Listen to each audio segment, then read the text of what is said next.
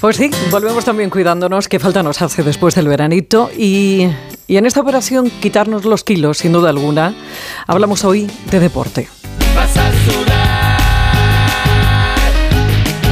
Don Carlos Alberto Cordente Martínez es director del Departamento de Deportes del INEF. Eh, Carlos, ¿cómo está? Buenas tardes. Muy buenas tardes. Bueno, volvemos con ganas de quitarnos esto más rápido que, todas las cosas y si puede ser sin esfuerzo, cosa que no existe. Y puestos a hacer deporte y puestos a meternos de nuevo, a meternos en el gimnasio, ¿qué tenemos que tener en cuenta? Bueno, vamos a ver, lo primero es, has acertado totalmente cuando has dicho que esto sin esfuerzo no funciona. ¿eh?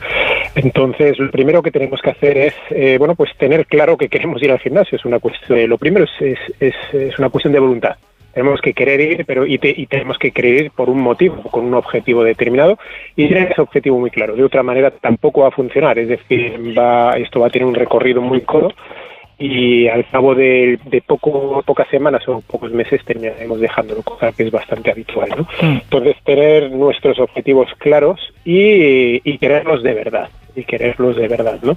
Luego, una vez que nos pongamos a ello, bueno, pues ya existen diferentes formas de ejercitarse. Eh, hay formas más o menos efectivas, eh, formas más o menos eh, agradables para cada uno de nosotros. La cuestión es que aquellas que escojamos nos impliquemos. ya esto es algo de lo que se habla bastante poco, ¿no? El nivel de implicación que uno tiene con el ejercicio que haga, ¿no? Cuando uno hace ejercicio, eh, se entiende por ejercicio aquella actividad física que está estructurada, que está programada, ¿no? Pues tiene que implicarse, tiene que poner todo su, toda su voluntad en ella, ¿no? Tiene de alguna manera que estar centrado en ella para que eso tenga efecto. El efecto es radicalmente distinto eh, cuando uno se implica a cuando uno tiene una actitud indolente ante el ejercicio. ¿De hmm. acuerdo? Y a partir de ahí, pues evidentemente todo tipo de ejercicios, unos más efectivos que otros, etcétera, etcétera. Si quieres hablamos de ellos. Carlos, eh, porque no tenemos mucho tiempo, pero sí que me gustaría saber, porque claro, la gran pregunta cuando uno va al gimnasio es ¿dónde me meto para quemar cuantas más calorías mejor? Mira, eh, el tema, bueno, el tema de, las calorías es algo. tradicionalmente uno piensa en quemar calorías, bueno, pues me echo, hecho a correr o me, me voy a, que además esto, esto de, salir a andar es como algo ya muy manido. todo, todo médico te dice que salgas a andar, tiene, tiene realmente eh, un efecto muy limitado. No digo que sea malo, digo que no es tan bueno como dicen.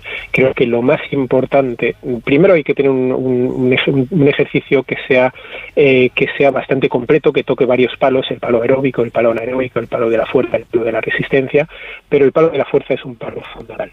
¿De acuerdo? Eh, tenemos que generar masa muscular. La masa muscular es la que nos ayuda a quemar calorías, a tener el horno de nuestro metabolismo permanentemente encendido y bien encendido. ¿no?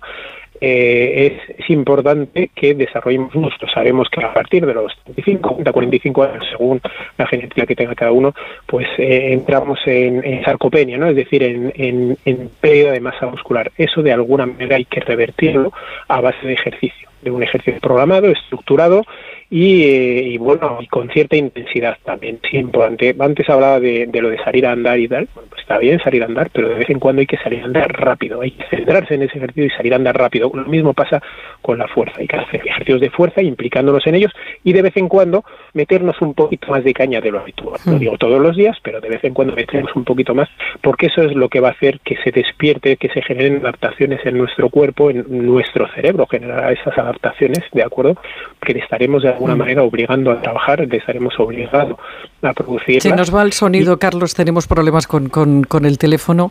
¿Cuántos días de la semana hay de una forma muy corta? ¿Cuántos días de la semana y durante cuánto tiempo tenemos que hacer deporte?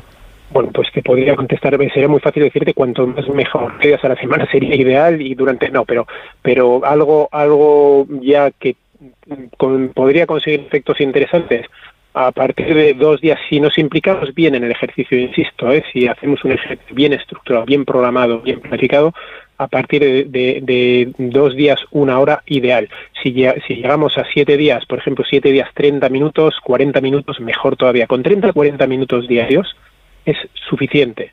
Haciendo, metiendo en ello ejercicios de, de resistencia, ejercicios de, de, resistencia aeróbica, me refiero, ¿no? Ejercicio de musculación, etcétera, etcétera, con 30, 40 minutos diarios si lo hiciéramos todos pues los días, más que suficiente. Sí, a ver si sacamos ese tiempo. Carlos Alberto Cordente Martínez, director del Departamento de Deportes de INEF. Carlos, ha sido un placer, gracias. Lo mismo digo, gracias a ti, hasta luego.